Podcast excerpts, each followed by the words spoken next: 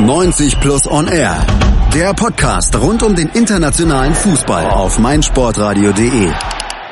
Endlich geht's wieder los mit der Champions League. Die europäische Königsklasse kehrt zurück auf die Bildschirme in Deutschland, in die Stadien in Europa und natürlich auch damit zu uns hier bei meinsportradio.de. Bei 90 Plus und R schauen wir heute mal voraus auf die neue Champions League Saison 2018-19. Was wird sie bringen? Wer sind die Top-Favoriten auf die Krone? Wer sind die Schwergewichte, die vielleicht auch ein Wörtchen mitreden können? Welche Mannschaften könnten überraschen? Und wer ist das große Kanonenfutter in den einzelnen Gruppen? Wir gehen die Gruppen Gruppen A bis H durch in den nächsten Minuten, vielleicht Stunden, je nachdem, wie lange wir brauchen, um über diese Gruppen der Champions League zu sprechen. Wir, das sind meine Wenigkeit Malte Asmus und unsere 90 Plus Experten, als da wären Nico Scheck, Steffen Gronwald und Julius Eid. Hallo ihr drei. Guten Abend. Servus. Und es hat ja oder es wird sich einiges ändern in der neuen UEFA Champions League Saison. Vor allen Dingen Wichtiges für euch zu Hause, die das Ganze an den Fernsehschirmen beziehungsweise an den Laptops oder internetfähigen Endgeräten verfolgt.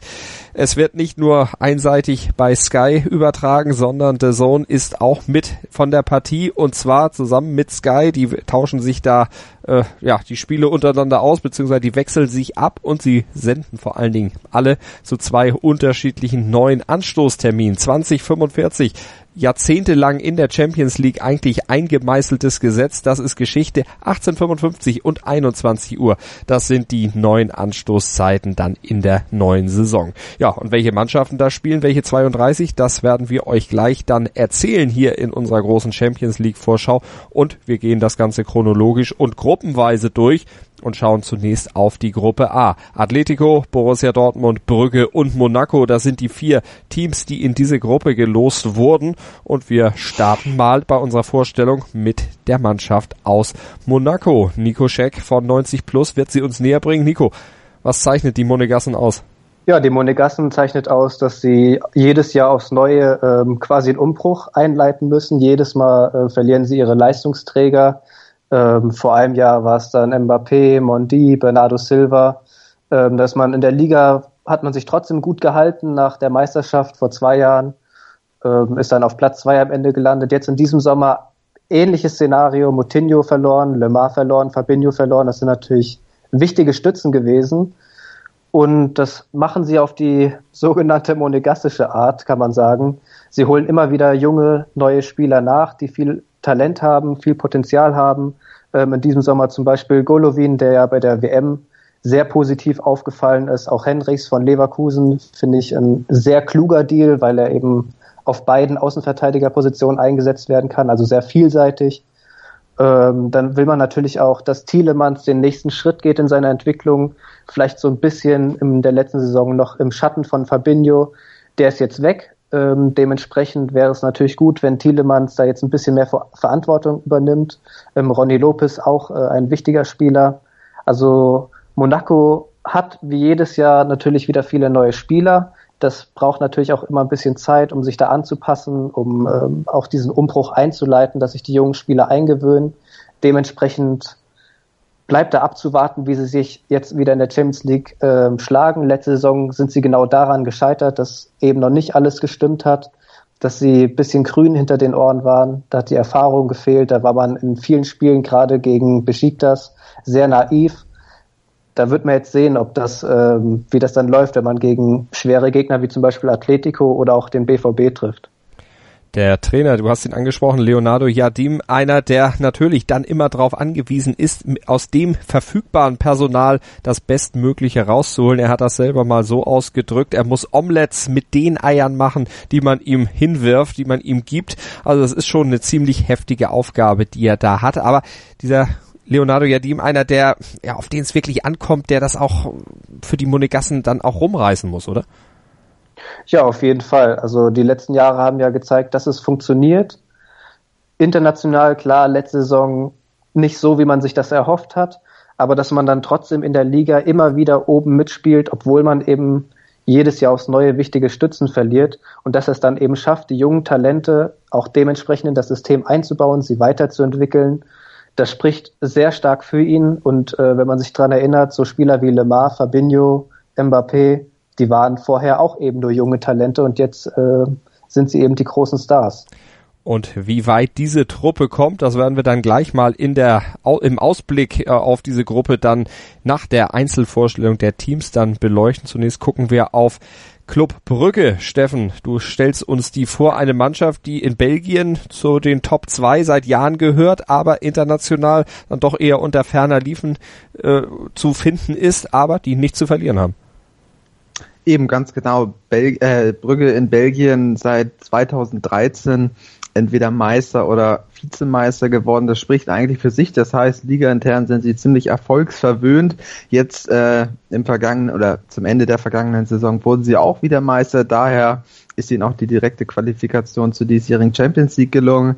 Ähm, ja, sie haben auch im Sommer relativ viel verändert, hatten jetzt neun externe Zugänge für insgesamt 21,5 Millionen verpflichtet, zehn feste Abgänge. Natürlich gibt es da auch wieder Laien, aber ich habe mich jetzt hier mal auf die äh, wirklich festen Abgänge bezogen und da auch 18 Millionen eingenommen. Das heißt, ja, ein äh, Transferminus von knapp dreieinhalb Millionen gemacht. Ähm, der Saisonstart lief ausgezeichnet. 16 von 18 möglichen Punkten hat man geholt. Einmal unentschieden gespielt.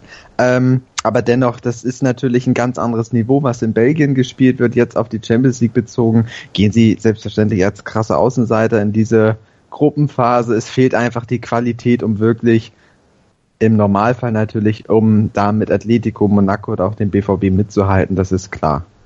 Dann gucken wir mal auf den BVB und wer könnte uns den besser näher bringen als der Moderator vom BVB, dem neuen Dortmund Podcast bei uns hier auf meinsportradio.de. Julius Eid, Julius, walte mal deines Amtes. Du bist nicht ganz neutral dabei, aber du kannst es trotzdem ganz gut einschätzen. Ja, nicht ganz neutral bedeutet in dem Fall auch eher noch pessimistischer als vielleicht angebracht wahrscheinlich. Ähm, deswegen wird das schon im Rahmen bleiben.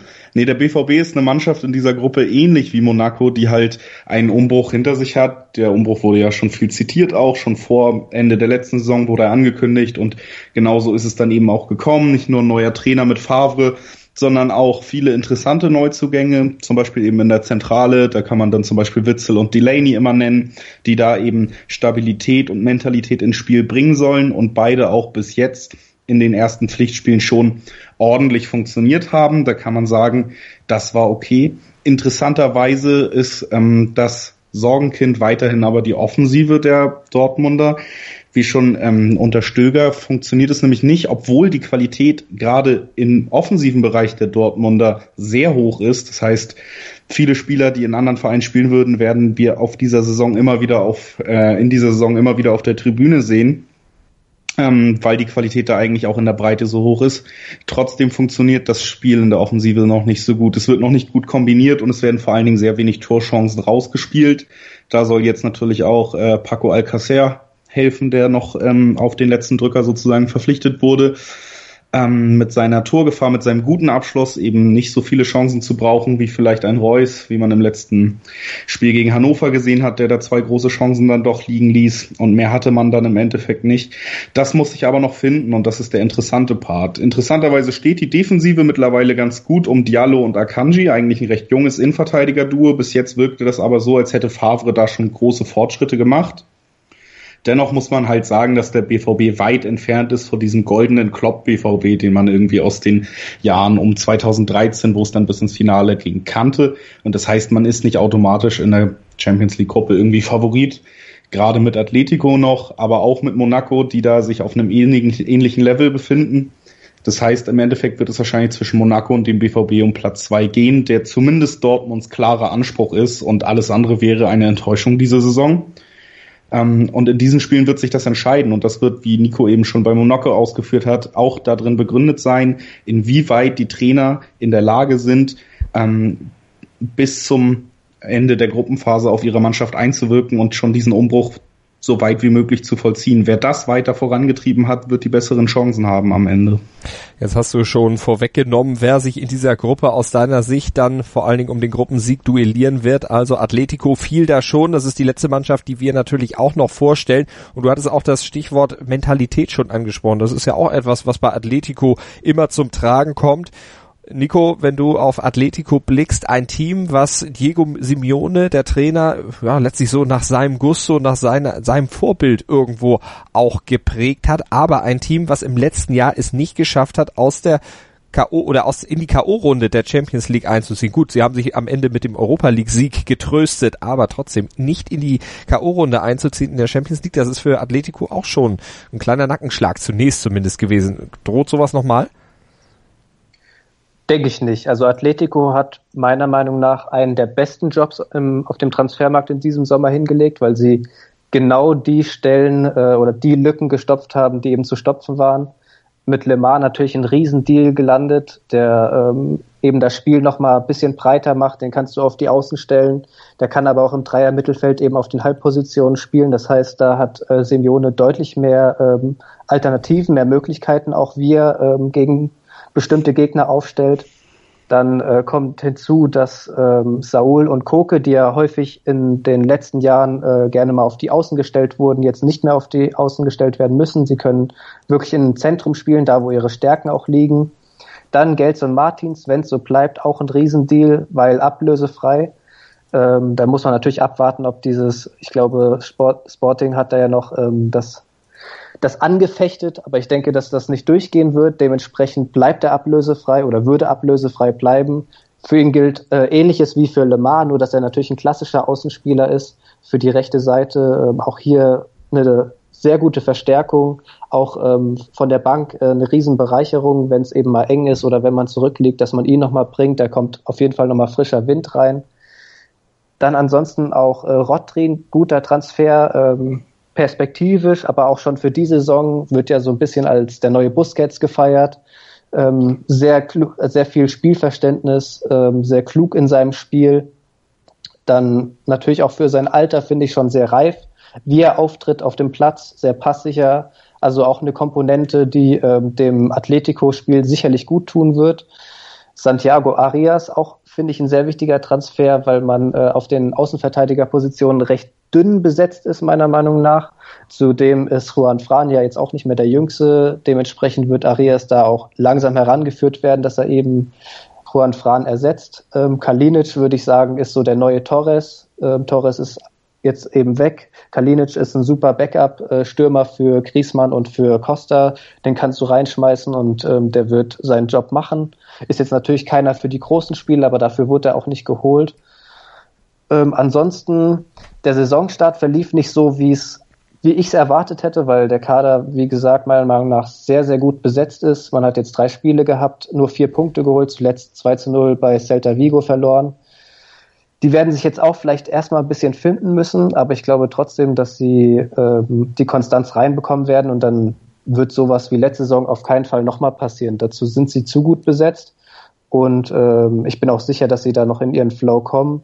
Und wenn man dann so Spieler sieht wie jetzt beispielsweise Saul jetzt äh, gegen Kroatien, der befindet sich in richtig, richtig guter Form, wenn er das auch im Verein hinbekommt, diese tragende Säule da im zentralen Mittelfeld zu spielen, dann kann es da schon ordentlich knallen dann kann es aus deiner Sicht also auch nur in die K.O.-Runde gehen. Die Frage ist dann letztlich als erster oder als zweiter. Wenn ich jetzt äh, mal die Diskussion über die ab, über das Abschneiden in der Tabelle in dieser Gruppe mal verkürzt. Ich glaube, ich habe rausgehört aus euren Analysen zu den einzelnen Teams, dass ihr davon ausgeht, dass Monaco und Brücke wohl Platz drei und Platz vier auch in der Reihenfolge auf äh, oder einnehmen werden. Wer wird denn zwischen Atletico und dem BVB dann Platz eins am Ende für sich entscheiden können? Freie Wahl, wer, wer möchte, darf gerne reinrufen. Ja, dann fange ich mal an.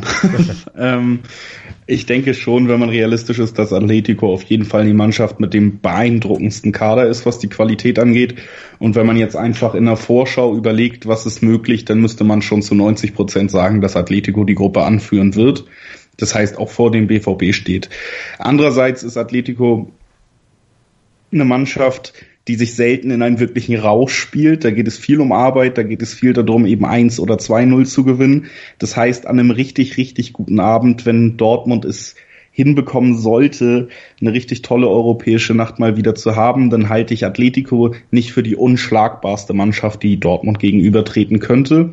Das heißt, es gibt sogar eine kleine Restchance, dass da eins der beiden Duelle gewonnen wird. Wenn dann alle anderen Spiele souverän ähm, bestritten werden, könnte man da sich eine kleine Restchance ausrechnen. Wenn man aber, wie gesagt, realistisch ist, dann geht das Ding zu 90 Prozent, 95 Prozent an Athleti. Gibt's da auch von euch anderen, von Nico oder von Steffen, Einwände gegen das, was Julius eben gesagt hat? Also ich würde sagen, Julius hat das ziemlich gut auf den Punkt gebracht. Im Normalfall dürfte und sollte eigentlich nicht viel schiefgehen bei Atletico. Ähm, Dortmund darf sich aber nicht so wie im letzten Jahr diese groben Schnitzer erlauben. Die müssen halt äh, souverän ihre Punkte einfahren und hoffen, dass gegen Madrid vielleicht was möglich ist, sodass man ähm, vielleicht noch am letzten Spieltag den, die Chance auf Platz eins hat. Ähm, aber ich glaube auch für den BVB geht es primär darum, jetzt die Gruppenphase äh, zu überstehen und wirklich äh, in die K.O.-Phase der Champions League zu kommen. Ob es dann Platz eins oder Platz zwei ist, ist dann irgendwo fast schon zweitrangig, wenn man die letzte Saison nochmal im Hinterkopf sieht. Und für Monaco, denke ich mal, reicht es noch nicht dafür, ist, sind sie einfach noch zu unerfahren, wie Nico das auch am Anfang gesagt hatte, dass äh, die brauchen einfach noch Zeit und ja, ich glaube, über Brügge müssen wir bei allem Respekt nicht viel äh, Worte verlieren. Kanonenfutter, um es nett auszudrücken. Nein, das ist nicht nett ausgedrückt, das ist eher böse ausgedrückt. Aber warten wir mal ab, ob sie tatsächlich dann äh, zur Gegentormaschine mutieren. Das werden wir dann überprüfen im Laufe der Champions League Saison und wir gucken gleich noch zur Gruppe B natürlich mit Bartha, Inter, PSW und Tottenham. Hören, was andere denken. meinsportradio.de. Like it auf Facebook slash meinsportradio. Mein Lieblingspodcast auf meinsportradio.de. Hallo. Hier ist Andreas Thies von der Sendung Chip in Charge, dem Tennis Talk auf meinsportradio.de. Jeden Montag versorgen Philipp Joubert und ich dich mit den neuesten News aus der Welt des Tennis. Darüber hinaus bieten wir Dailies zu den Grand Slams oder auch Live-Übertragung von ausgewählten Turnieren. Wenn dir gefällt, was du von uns bekommst, freuen wir uns über eine gute Bewertung für Chip in Charge auf iTunes. Dir gefällt, was du hörst? Dann rezensiere unsere Sendungen jetzt auf iTunes und gib ihnen 5 Sterne. 90 Plus und R, die Champions League Vorschau. Wir schauen auf die Gruppe B. Barca, Inter, PSW und Tottenham. Das sind die vier gelosten Mannschaften und wir starten mal mit den Spurs aus London in diese Gruppe hinein. Steffen Gronwald, du kannst uns die Mannschaft ein bisschen näher bringen, wenn wir uns an unsere äh, Vorausschau auf die Premier League zurückerinnern, da haben wir ja auch den Transfermarkt oder beziehungsweise die Transferaktivitäten der Spurs mal unter die Lupe genommen und festgestellt, die haben eigentlich gar nicht viel gemacht.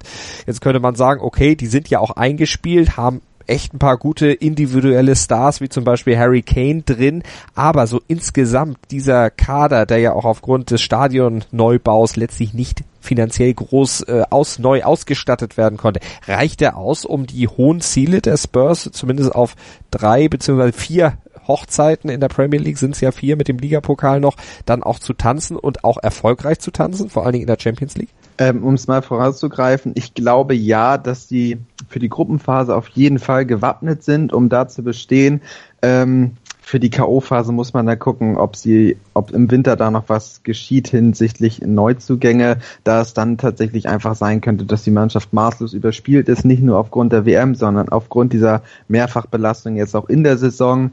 Ähm, um ja vorne anzufangen, du hast es richtig gesagt, der Kader ist schlicht und ergreifend hervorragend eingespielt.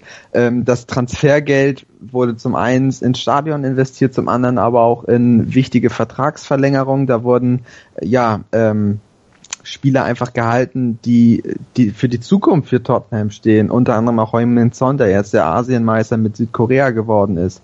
Ähm, die Frage, ob die Mannschaft breit genug ist, muss man dann natürlich, wie gesagt, einfach gucken. Ich denke, da die Pokalwettbewerbe in England äh, für die Top-Teams ja meistens erst in Richtung Winter starten oder so wirklich starten, ähm, dürfte jetzt in der Hinrunde wenn nichts Merkwürdiges in Sachen Verletzungspech passiert, dürfte Tottenham da nicht viel anbrennen lassen.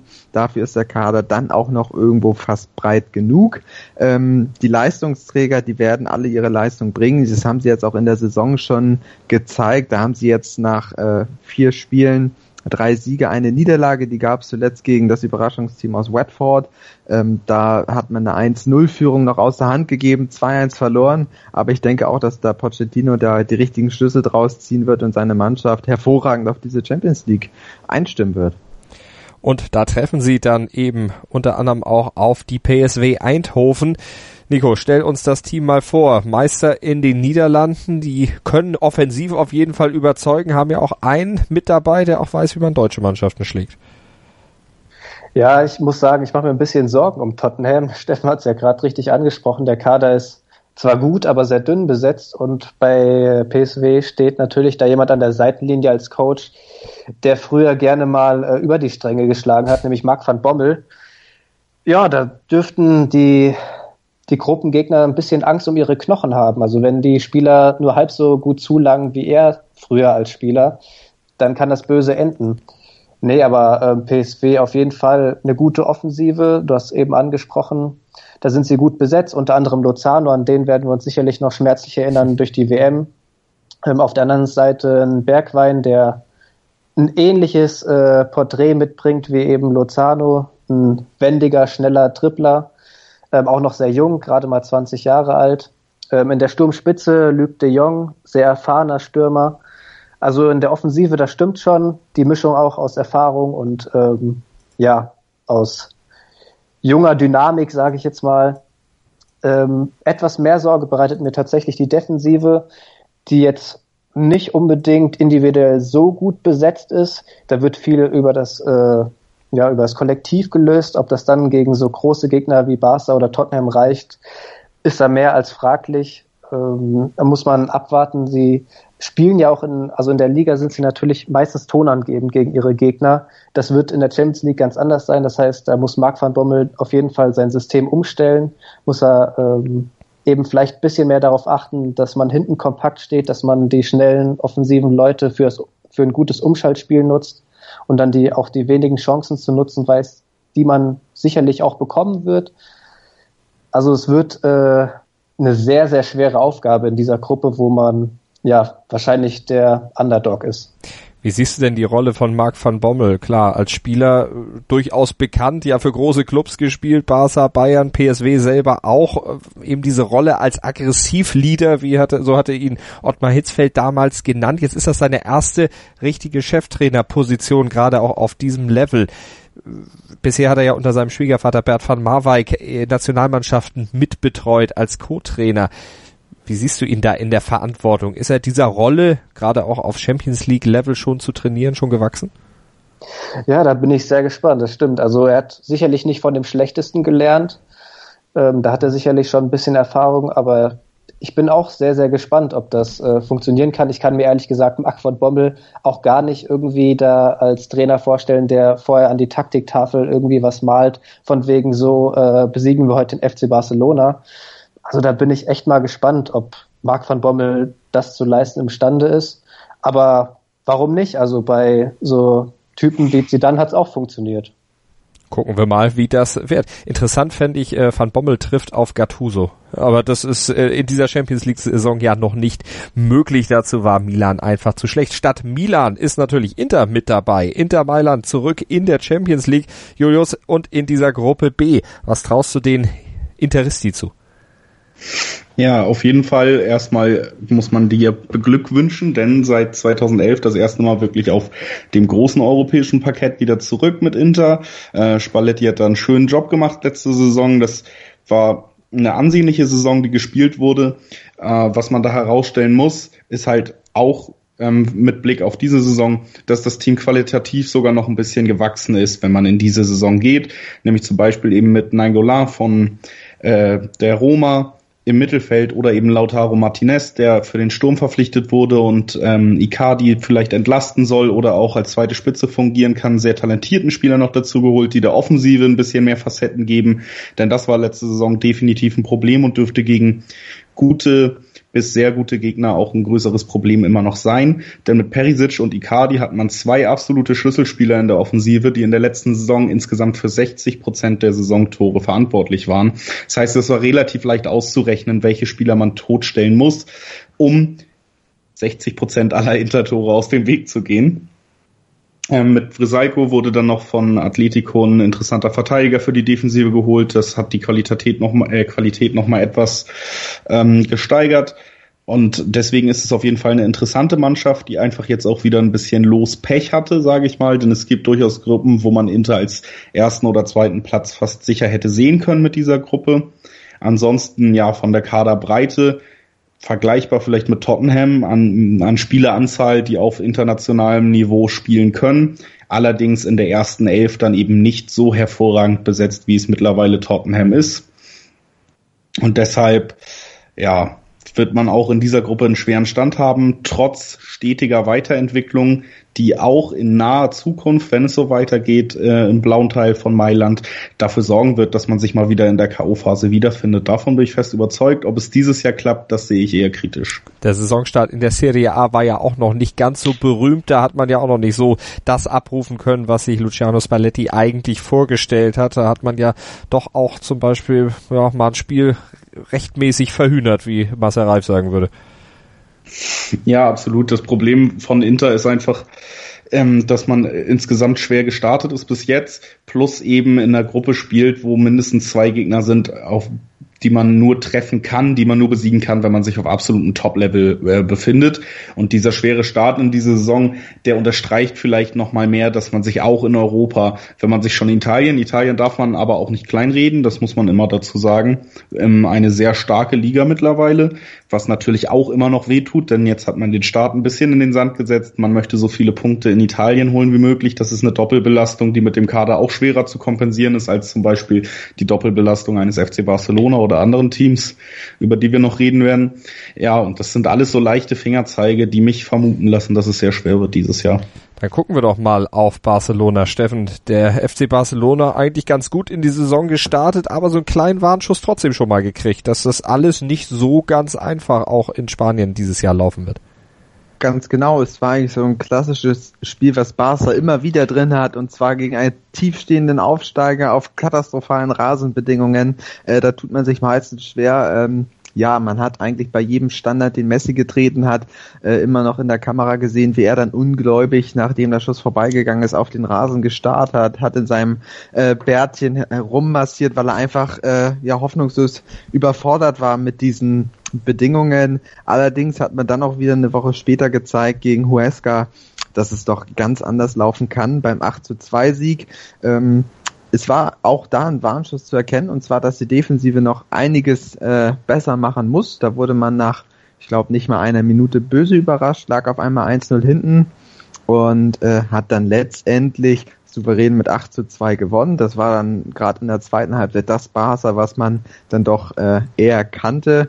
Und da war auch beeindruckend, dass äh, Barcelona wirklich das Spiel überhaupt nicht ruhig gemacht hat. Sie haben weiter lustvoll nach vorne gespielt und wollten wirklich Tor für Tor erzielen. Und ähm, da war dann natürlich auch irgendwo der Klassenunterschied mehr als eindeutig. Äh, eindeutig.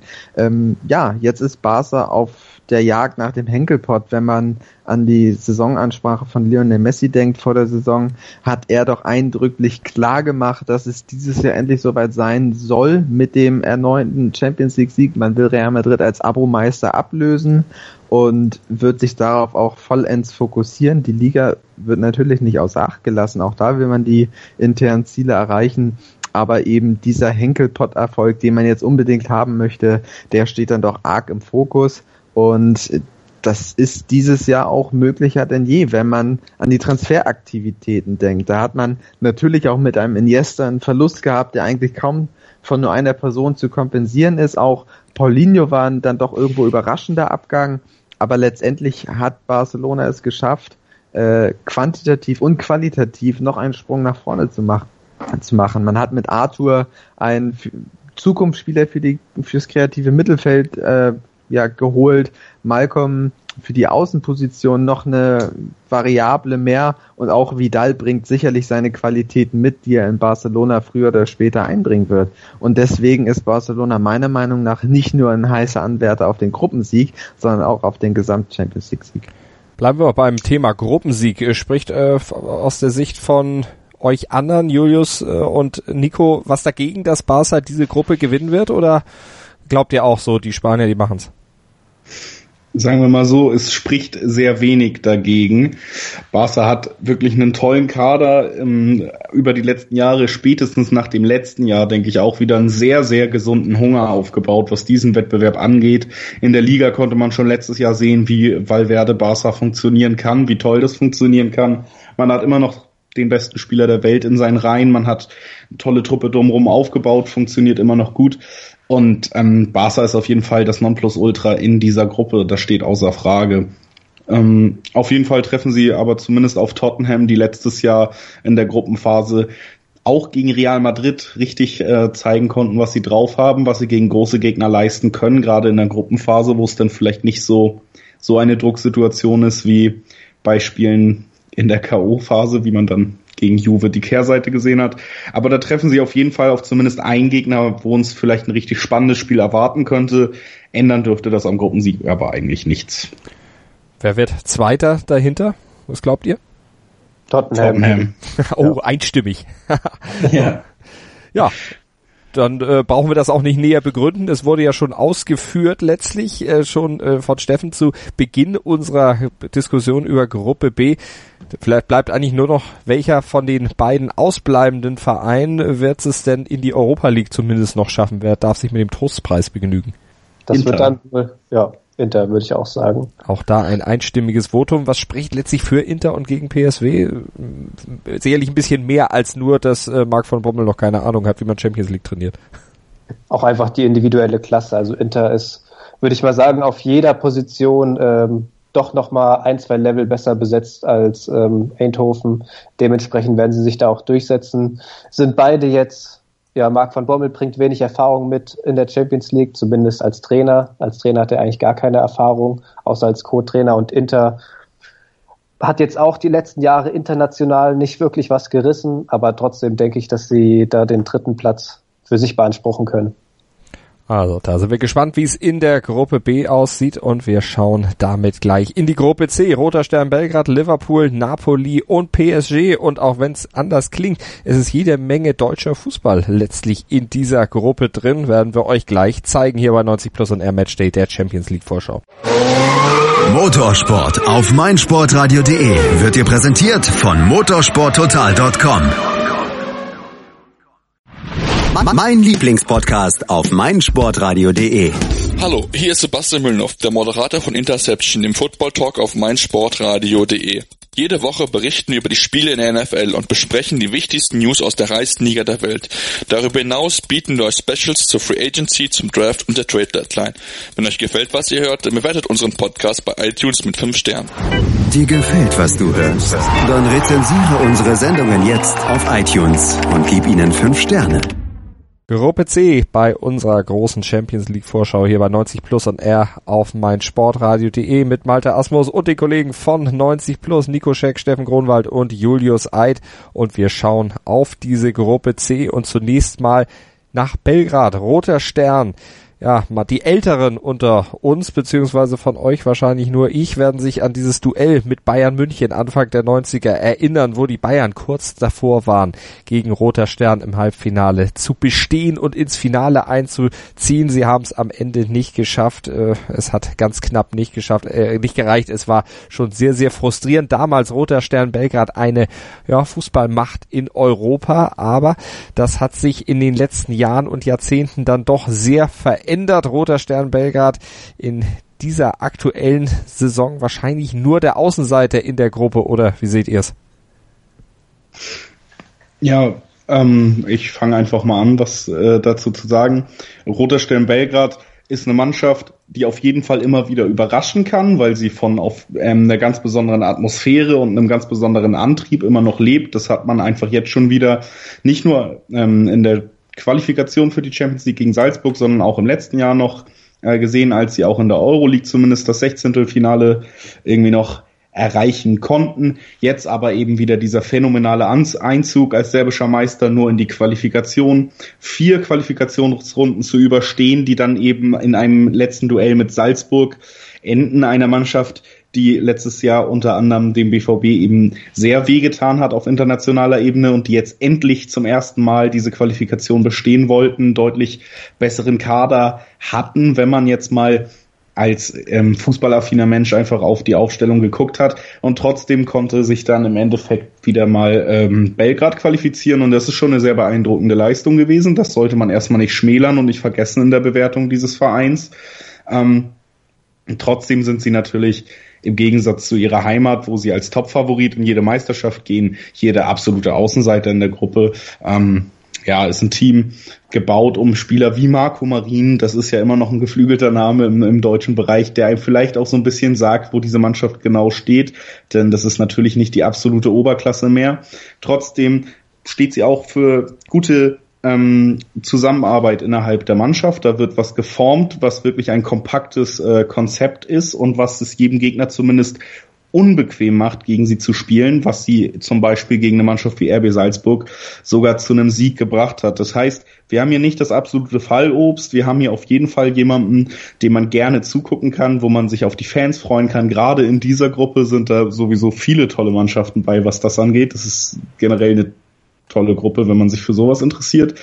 Aber ja, die reine Qualität ist natürlich am unteren Ende der Gruppe anzusiedeln. Da darf man dann auch nicht drumherum reden. Aber man muss sagen, allein dank durch Marco, äh, dank Marco Marin sind sie eigentlich ein Favorit auf die Europa League. Der hat ja in seiner Karriere schon einige Male diesen Pokal gewonnen, zweimal, um genau zu sein, 2013 mit Chelsea und 2014 mit dem FC Sevilla. Wäre also mal wieder dran. Aber genug der Schalen Witze. Gucken wir lieber auf die zweite Mannschaft, gucken wir auf Napoli. Nico, die haben im Sommer einiges verloren. Nicht nur ihren Erfolgstrainer Sarri, der nach Chelsea gegangen ist, sondern der hat ja auch gleich noch der Mannschaft quasi das Herz rausgerissen. Der hat noch den Mittelfeldstrategen Jorginho mitgenommen, den ebenfalls zu Chelsea geholt. Und bei Napoli, da muss dann entsprechend ein bisschen umgebaut werden, was ja auch zum Saisonstart in der Serie A schon auffiel. Es lief noch nicht alles rund, auch nicht unter Neutrainer Carlo Ancelotti, aber der Mann ist Experte für die Champions League. Das stimmt. Ancelotti ist auf jeden Fall einer, äh, dem man jetzt mal Bayern München ausges äh, ausgelassen nachsagt, dass er eben genau der Mann ist, der für die K.O.-Spiele zu holen ist. Jetzt muss man natürlich gucken, du hast bereits angesprochen, Jorginho, das hat dir natürlich sehr, sehr wehgetan. Also er war der, über den das ganze Spiel lief, der Napoli. Da haben sie auch keinen wirklichen Ersatz geholt. Sie sind natürlich äh, immer noch sehr gut besetzt. Sie haben immer noch Hamsik, sie haben ähm, Spieler wie Mertens gehalten, Insignia spielt immer noch da, Milik immer noch ein super Spieler. Kulibali war ja auch äh, stark umworben im Sommer, haben sie auch gehalten. Also da ist natürlich nicht alles äh, schiefgegangen im Sommer, aber man muss auch dazu sagen, Sari, sehr, sehr großer Verlust. Mich erinnert das Ganze so ein bisschen an Bayern München 2004, äh, 2013, nee, jetzt bin ich am, genau, 2015 haben sie, glaube ich, ist der Wechsel vonstatten gegangen. Also, dass man Ancelotti stattdessen geholt hat. Also, man ist von einem Trainer, der sehr, sehr viel Wert auf Positionsspiel legt, der wirklich äh, bis ins kleinste Detail hinein seinen, seinen Spielern einen Plan auf dem äh, Platz mitgibt, zu einem Trainer, der, na, ich will nicht sagen lasch, aber eben eine ganz andere Philosophie hat. Und äh, ich glaube, das ist für die Spieler auch sehr, sehr schwer, eben von einer Philosophie, die wirklich ganz anders anzusiedeln ist, als jetzt beispielsweise die von Ancelotti, sich darauf einzustellen. Und ich glaube, damit hat Napoli auch aktuell sehr zu kämpfen. In der Liga, ähm, du hast angesprochen, die ersten beiden Spiele gewonnen gegen Milan und Lazio, darf man auch nicht vergessen, schwere Gegner aber dann jetzt etwas überraschend 0 zu 3 gegen Sampdoria verloren. Also die haben da natürlich noch sicher, sicherlich mit zu kämpfen, diesen Umbruch einzuleiten, denn nichts anderes ist das. Neuer Trainer, wichtigster Spieler verloren. Dementsprechend sehe ich das auch etwas skeptisch bezüglich Achtelfinale, ob das zu erreichen ist. Napoli hat sicherlich die Qualität im Kader, um das zu erreichen. Sie haben immer noch Top-Leute. Aber ob das dann gegen Teams wie Liverpool und PSG reicht, wage ich doch ein bisschen zu bezweifeln. Die ja wohl dann doch ein etwas anderes Board sein werden als die Neapolitaner. Steffen, gucken wir mal auf PSG. Die haben ja im Sommer jetzt für ihre Verhältnisse relativ wenig einkaufen können, weil sie eben in Übereinstimmung mit dem Financial Fairplay operieren mussten. Wenn ihr euch da näher für Näheres interessiert, empfehle ich euch unsere Spezialsendung hier auf meinsportradio.de zum Financial Fairplay mit äh, PSG als Haupt Diskussionspunkt, also solltet ihr nochmal reinhören in unserem Podcast-Archiv. Aber zurück zur aktuellen Champions League-Saison, da hat Thomas Tuchel dann doch einiges zu tun, um da ja eine Mannschaft hinzuzaubern oder so hinzukriegen, dass äh, die Mannschaft eben so operiert, wie sich die Geldgeber das eigentlich vorstellen. Denn nach äh, Wunsch des äh, Sponsors bei PSG soll ja irgendwann in nicht allzu ferner Zukunft mal der Champions League Titel her. Ja, wenn es nach ihm wirklich ginge, wäre der Champions League-Titel wohl schon vor drei, vier Jahren geholt worden, aber letztlich äh, scheiterte die Mannschaft immer im Viertel beziehungsweise im Halbfinale. Und äh, letztendlich ähm, war das immer so der Genickbruch für die Trainer, die ähm, ja dann irgendwo auch ein Stück weit gescheitert sind in Paris. Jetzt mit Tuchel der nächste Angriff ähm, man hat erst spät die äh, Bekanntgabe herausgegeben, dass Tuchel jetzt wirklich der Trainer von PSG wird. Da gab es auch viele Richte, äh, Gerüchte gegen London. Aber Tuchel setzte jetzt äh, vermehrt auf die eigene Jugend. Das war auch so ein kleines Aha-Erlebnis, was man in Paris wohl so noch nicht wirklich kannte in der jüngeren Vergangenheit. Die Transferphase war, wie du richtig gesagt hast, sehr verhalten. Erst am Deadline Day holte man dann mit Bernard und mit Choupo-Moting äh, ja zwei Spieler, die äh, ja, wobei nur der eine wirklich Geld gekostet hat, Bernard, und ansonsten holte man Gianluigi Buffon ablösefrei und das war's auch mit externen Neuzugängen. Der Rest war die angesprochene Jugend und die zeigte in den ersten Spielen, dass sie durchaus in der Lage ist, mit Hilfe der Stars mitzuhalten und auch Leistung zu bringen. Tuchel muss jetzt aber auch international beweisen, dass er in der Lage ist, äh, ja, den Wettbewerb zu dominieren. Nichts anderes hat PSG auch dieses Jahr vor. Und es soll natürlich mit dem äh, Champions League Sieg enden. Ob es soweit kommt, bleibt natürlich abzuwarten. Die Mannschaft ist aber insgesamt intakt geblieben, wenn nicht sogar noch besser geworden. Auch Mbappé, Neymar, Cavani haben schon zu Saisonbeginn gezeigt, dass sie wirklich harmonieren können oder weiterhin harmonieren können wenn auch mit kleinen äh, Abzügen in der B-Note Mbappé, der dann äh, ja schon seinen ersten Platzverweis diese Saison gesehen hat aufgrund einer Tätigkeit. Da muss die Mannschaft letztendlich cleverer werden. Ansonsten kann auch äh, solch eine Tätigkeit durchaus mal der Genickbruch in der K.O.-Phase sein. Und dann ist ja da auch noch der FC Liverpool in dieser Gruppe C und das ist ja der Vorjahresfinalist. Da ist man ja dann am Ende gescheitert an Real Madrid. Liverpool, die im Sommer bzw. in der Transferperiode letztlich so eingekauft haben, wie man das eigentlich vom PSG kannte, Julius. Die haben richtig investiert und das ist natürlich auch was, das haben wir auch in unserer Premier League Vorschau gesagt, was irgendwo dann auch Begehrlichkeiten weckt bei den Fans, bei den Verantwortlichen. Silverware heißt das in England. Das soll jetzt endlich mal her. Absolut. Und steht ja eigentlich schon seit der Verpflichtung von Klopp, wo er dann in der ersten Pressekonferenz versprochen hat, dass er mindestens einen Titel ähm, holen wird, so ein bisschen noch über ihn, gerade nach dem wiederholten Verlieren eines äh, Finales. Denn alles, was er in Liverpool bis jetzt angestoßen hat, ist eine Weiterentwicklung. Was der jetzt für ein Team geformt, ich meine, wir reden hier über eine Mannschaft, die letztes Jahr nicht nur ins Champions League Finale eingezogen ist und über einen Trainer, der mit dieser Mannschaft in, innerhalb des letzten Jahres dreimal ähm, mit Manchester City die vielleicht übers ganze Jahr betrachtet beste Mannschaft des letzten Jahres und den vielleicht besten Trainer der Welt besiegt hat. Ähm, da geht es jetzt um Titel, da geht es jetzt um den Anspruch, äh, um darum, den Ansprüchen der Fans und auch sich selber gerecht zu werden als Verein und als Klopp auch. Das äh, merkt man immer wieder an diesen Aussagen. Und jetzt hat man eben eine Transferphase gehabt, die das nicht nur unterstreicht, sondern wirklich auch ein Fundament dafür bildet, vielleicht noch höhere Gefilde erreichen zu können als schon im letzten Jahr. Denn mit Cater und Allison wurden auf jeden Fall zwei Neuzugänge präsentiert, die, die direkt eine Verbesserung bedeutet haben. Cater funktioniert wahnsinnig gut, wenn man die ersten Spiele von Liverpool gesehen hat. Er hat sich toll ins System eingefügt, nicht nur eingefügt, sondern gibt dem Ganzen sogar noch eine tolle Facette neu mit seiner Sicherheit am Ball, aber auch seiner Wendigkeit, die er dann vielleicht jemandem wie Henderson oder Milner auf jeden Fall vorweg hat. Und mit Alisson eben endlich den sicheren Rückhalt, der ja auch zumindest zum Teil in der letzten Champions League Saison irgendwie das ausbedeutet hat. Dann hat man mit Fabinho noch jemanden geholt, der bis jetzt noch gar nicht so eine große Rolle gespielt hat, das aber bei seiner Klasse definitiv noch wird im Laufe der Saison.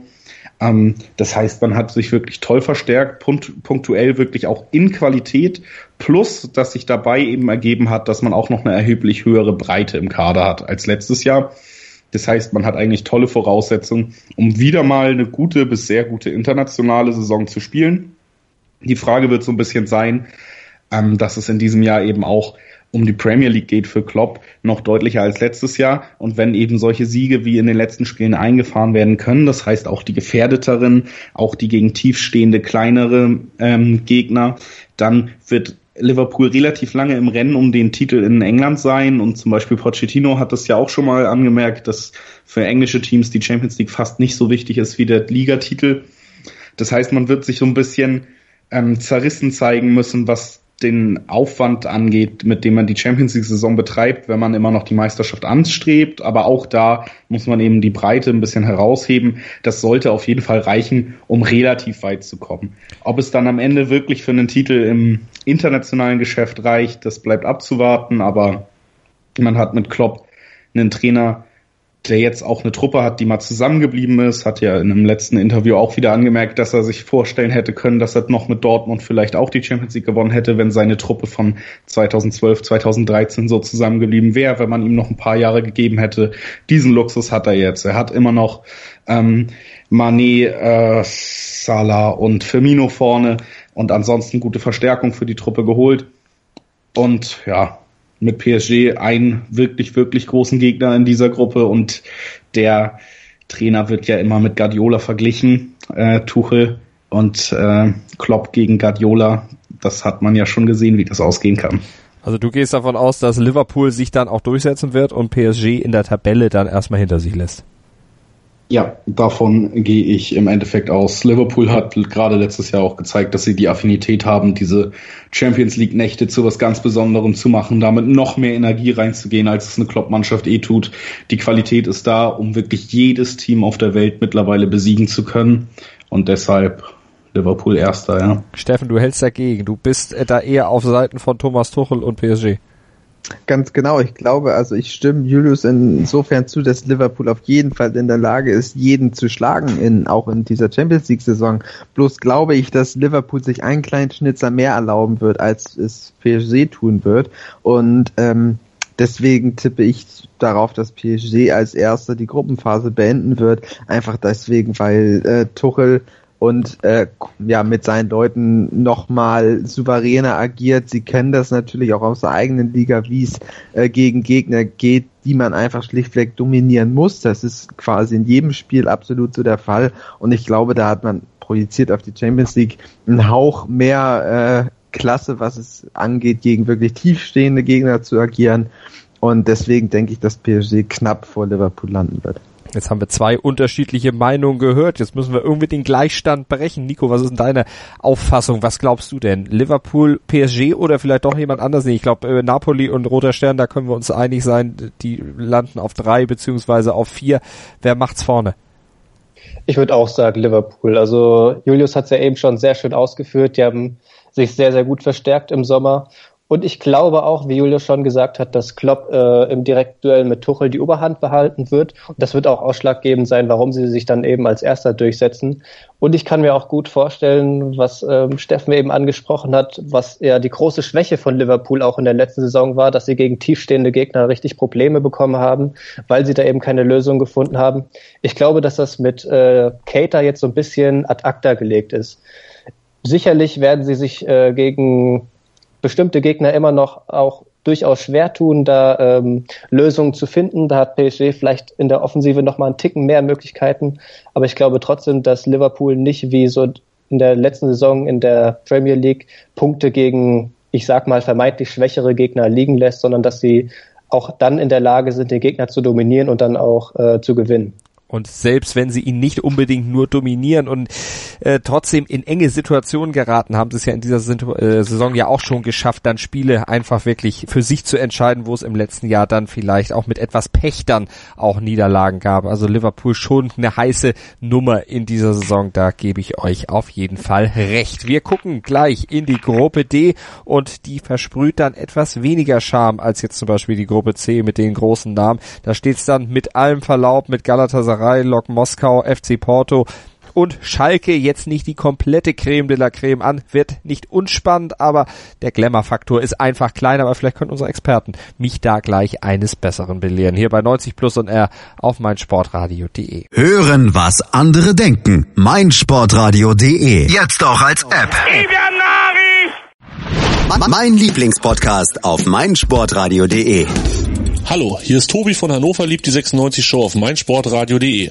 Die Roten sind wieder in der ersten Liga und wir sprechen natürlich weiterhin jede Woche über das aktuelle Geschehen rund um Hannover 96.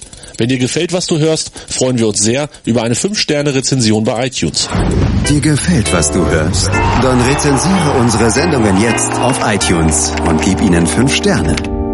Gruppe D in dieser Champions League Saison, die steht jetzt bei uns auf dem Prüfstand Galatasaray, Lok Moskau, FC Porto und Schalke 04. Das sind die Teams. Ich sagte eben vor der Pause, na so richtig viel äh, Glamour versprüht diese Truppe nicht, beziehungsweise versprühen diese vier Mannschaften nicht. Julius, kannst du mich da eines Besseren belehren?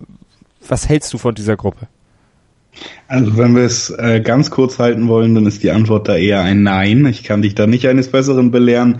Es ist schon eine der unattraktiveren Gruppen. Natürlich haben wir hier Mannschaften, die sich gerade wenn man äh, Lok, äh, Galatasaray und äh, Schalke 04 nimmt, auf einem sehr kämpferischen defensiven Level bekriegen werden und das wird auf jeden Fall interessant. Da werden wir bestimmt auch Spiele sehen, wo richtig Hitze drin ist und das kann man sich immer mal gut angucken. Es geht eben auch um die Champions League, da ist Stimmung da, aber rein von den Namen der Mannschaften sowohl als auch von der spielerischen Klasse der Teams ist das hier wohl die eine, sagen wir, eine der schlechtesten Gruppen dieses Jahr und eine der Gruppen, die wahrscheinlich auch am wenigsten ziehen werden, wenn es um ähm, Publikum geht, ja. Dann lasst uns mal die einzelnen Mannschaften durchgehen. Wer möchte mir denn und unseren Hörern mal Lok Moskau vorstellen? Das kann ich übernehmen. Äh, davor würde ich aber gerne noch sagen, ist äh, zu USS mag wohl die schlecht, also in Anführungszeichen mit die schwächere Gruppe sein, aber dafür finde ich auch irgendwo fast mit die ausgeglichenste Gruppe, weil es dieses Star-Ensemble-Team hier so per se nicht wirklich gibt. Ähm, fangen wir jetzt aber mal mit Lok Moskau an. Die wurden ja in äh, Russland relativ souverän Meister vor ZSKA, vor Zenit, vor Spartak Moskau.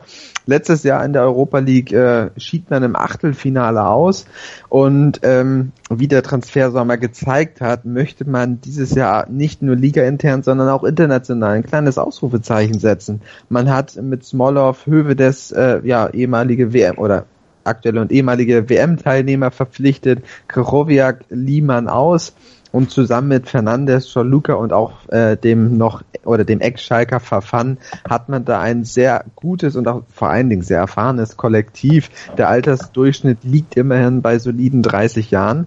Und in der Offensive geht natürlich vieles über mögliches Tempo, über Flanken. Die Standards dürfen hier keinesfalls unterschätzt werden und vor allem auch über Miranchuk. Defensiv hat man da aber auch äh, doch große Probleme mit dem Tempo. Das könnte natürlich gerade Teams wie Schalke wie Schalke oder auch Porto zugutekommen, die natürlich auch im Umschaltspiel sehr effektiv sein können. Realistisch betrachtet äh, kämpft Lok Moskau um den Europa League Platz. Ähm, aber letztendlich wird man sehen, wie sich diese Gruppendynamik auch entwickelt. Da kann es natürlich viel übers Momentum gehen. Gewinnt man mal die ersten zwei Spiele ja, überflügelt man sich vielleicht selbst und zack, liegt man auf einmal auf Platz zwei. Aber das wird sich letztendlich erst zur Hälfte der Gruppenphase wirklich prognostizieren können. Wie sieht's bei Galatasaray aus, Nico? Was erwartest du von dieser Mannschaft? Wie schätzt du sie ein? Ja, Galatasaray ist natürlich ähnlich wie auch Roter Stern Belgrad. Die leben natürlich auch so ein bisschen von der Atmosphäre im heimischen Stadion. Also gerade dort zu spielen wird sicherlich nicht einfach. Ähm, gerade wenn dann so Teams wie Schalke, wie Lok Moskau, die jetzt nicht unbedingt die absolute Champions League Erfahrung mitbringen. Die meisten Spieler haben da ja doch relativ wenig Erfahrung ähm, im Rucksack. Dementsprechend kann das schon ein großer Vorteil sein. Anders als Lok Moskau haben sie auf dem Transfermarkt jetzt nicht die ganz großen Sprünge im Sommer gewagt. Ähm, einfach aus äh, der Hinsicht, dass sie finanziell da auch ein bisschen gebeutelt sind. Der teuerste Zugang ist Emre Akbaba, ein äh, offensiver Mittelfeldspieler, der für vier Millionen gekommen ist, der sich auch direkt gut eingefügt hat, zwei Treffer schon erzielt in der türkischen Liga. Dann noch ein alter Bekannter von Bayer Leverkusen, Ex-Stürmer Eren Derdiok, werden sich sicherlich noch einige erinnern, der meistens in der Sturmspitze aufläuft, auch er schon mit zwei Treffern. Also die Form stimmt eigentlich. Wenn man sich mal den Saisonstart angeguckt, der war etwas kurios, eigentlich mit drei Siegen in die Saison gestartet, neun Punkte, also das absolute Optimum rausgeholt und dann jetzt am letzten Spieltag plötzlich eine 0 zu 4 Packung gegen Trabzonspor, also etwas kurios, weiß man nicht so ganz, wie man das einschätzen soll, ob das jetzt einfach nur ein Ausrutscher war oder ob das äh, vielleicht sogar noch irgendwie die schlechtere Leistung nach sich zieht. Aber an sich ist Galatasaray auf jeden Fall ein Verein, ähm, der sich auf ein Weiterkommen gerade in dieser Gruppe Hoffnung machen darf. Ähm, wegen gerade auch der angesprochenen Stimmung im eigenen Stadion. Da werden sich äh, Schalke, Lok Moskau und Porto auf jeden Fall die Zähne dran ausbeißen ich bin mal gespannt, ob es am Ende reicht. Also da wird sicherlich auch, auch auf Nuancen ankommen.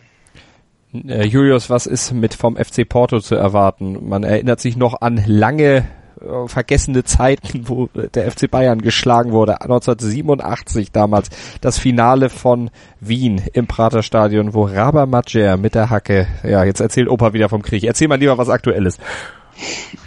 Ja, okay, jetzt bin ich fast ein bisschen in die Erinnerung von dir eingetaucht, aber ich versuche mal ähm, direkt ins Aktuelle zu gehen. Porto geht als portugiesischer Meister in die Champions League und auch äh, tatsächlich äh, aufgrund von, sagen wir mal, großem Losglücks, was im Endeffekt, wenn man es weiter betrachtet, wenn wir noch darauf zu sprechen kommen, sogar für beide portugiesischen Mannschaften gilt, ähm, auch sogar als Favorit in die Gruppe.